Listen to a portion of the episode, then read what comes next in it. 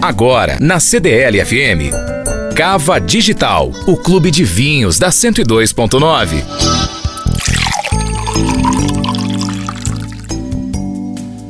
O antigo agora é o novo. O vinho natural é uma tendência entre os xenófilos que estão sempre buscando provar vinhos de diferentes estilos e métodos de vinificação. Ele é o resultado da fermentação alcoólica pela ação das leveduras, que nesse caso são naturais ou indígenas e geralmente encontradas na casca das uvas, no ar e até dentro da própria vinícola. O açúcar natural da fruta é transformado em álcool e, diferentemente dos vinhos tradicionais, não possui nenhum tipo de agroquímicos, microorganismos, conservantes ou clarificantes em sua composição, e o processo é feito com a menor intervenção humana possível, como faziam os povos mais antigos quando ainda não existia a tecnologia. A vinificação dos vinhos naturais é manual e gravitacional, ou seja, ela acontece de cima para baixo. As uvas para esse tipo de vinho geralmente são orgânicas, a colheita é manual e elas são colocadas em pequenas caixas para garantir uma melhor qualidade e cuidado até a chegada na vinícola. Eu particularmente adoro vinhos naturais, orgânicos e biodinâmicos. E você, já provou um vinho nesse estilo? Eu sou Marcelo Devin e você me encontra todos os dias aqui na CDL-FM com Cava Digital e também nas minhas redes sociais, arroba Marcelo Devin.